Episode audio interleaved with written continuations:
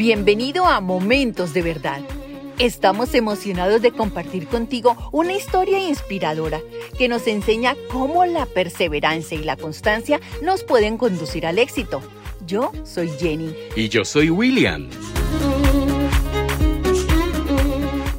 Existe una obra bibliográfica magistral del autor Josiah Gilbert Holland, Life of Abraham Lincoln.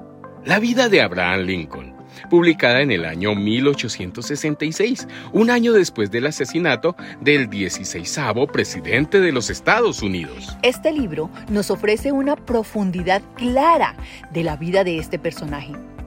Cada vez que nos encaminamos para conocer la vida de personajes extraordinarios, debemos prepararnos para recibir sorpresas, porque en muchas ocasiones, como la que hoy conoceremos, veremos cómo las circunstancias y los hechos llevaron a esa persona a la grandeza.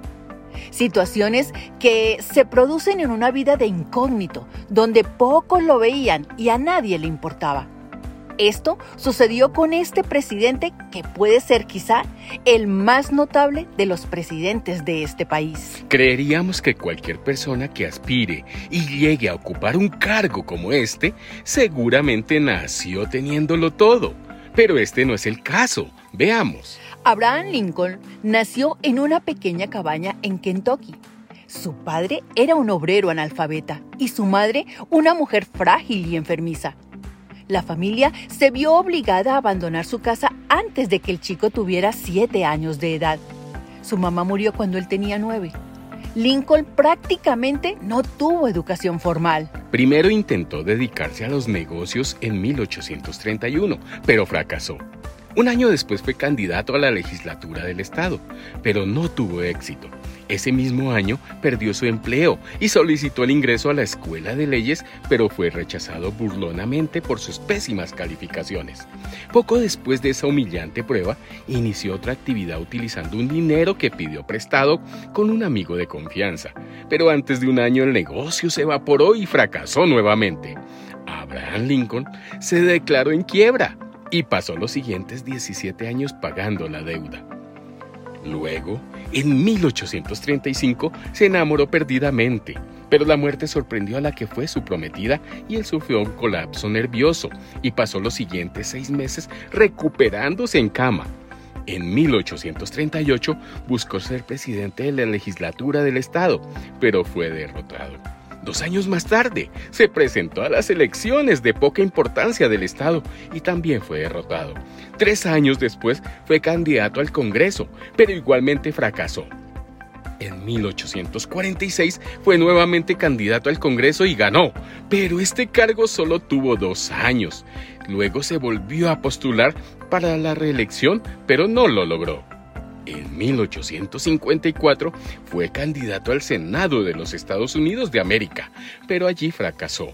Luego se postuló para trabajar en Catastro y nuevamente postulado para el Senado y volvió a fracasar.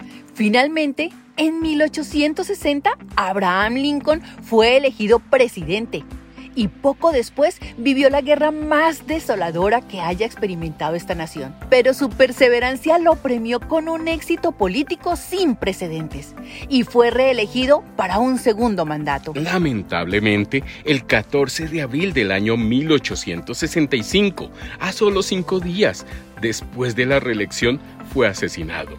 Murió antes de llegar a cumplir los 70 años de edad. Cuando no conocemos a fondo la vida de alguno de estos personajes, podríamos estar tentados a pensar que su vida fue buena, cómoda y hasta con los preciosos dones del intelecto, sabiduría y ciencia. Pero no con él. Con él no fue así. La vida de Lincoln fue un oscuro recorrido lleno de tragedias, fracasos, sufrimientos y aflicciones. Y esto nos sorprende. Sin embargo, dejó un gran legado para el bien de la humanidad. Entre los más importantes y reconocidos fueron la abolición de la esclavitud y la defensa de la unidad eh, de los Estados Unidos. Y nuestro momento de verdad tiene que ver con la frase.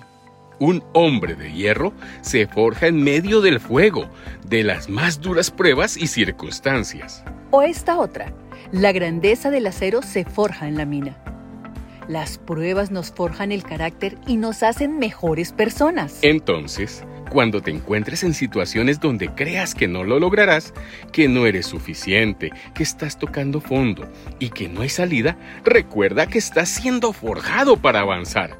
Dios jamás te dejará solo o sola. La promesa que tenemos de nuestro Padre es que cuando pasemos por aguas profundas, Él, o sea Dios, estará con cada uno de nosotros.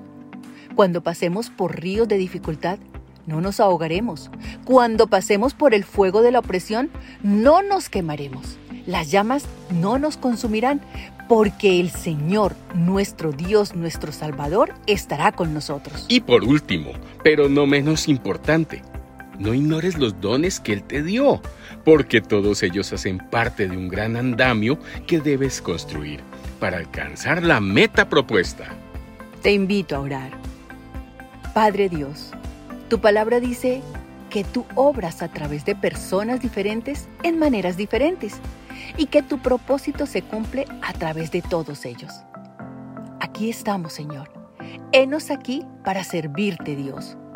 Ofrecemos nuestra vida, talento y dones para tu agrado y el bien de la humanidad. Y lo hacemos con amor y la mejor voluntad porque es para ti.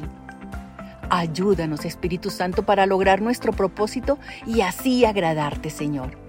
Oramos en el nombre de nuestro Señor Jesucristo. Amén. Gracias por acompañarnos en este episodio de Un Retrato Brutal. Abraham Lincoln. Esperamos que esta historia y lo compartido te inspiren a buscar tu propósito y trabajar para cumplirlo. Recuerda que no siempre es fácil, pero siempre vale la pena. Dios te bendiga abundantemente.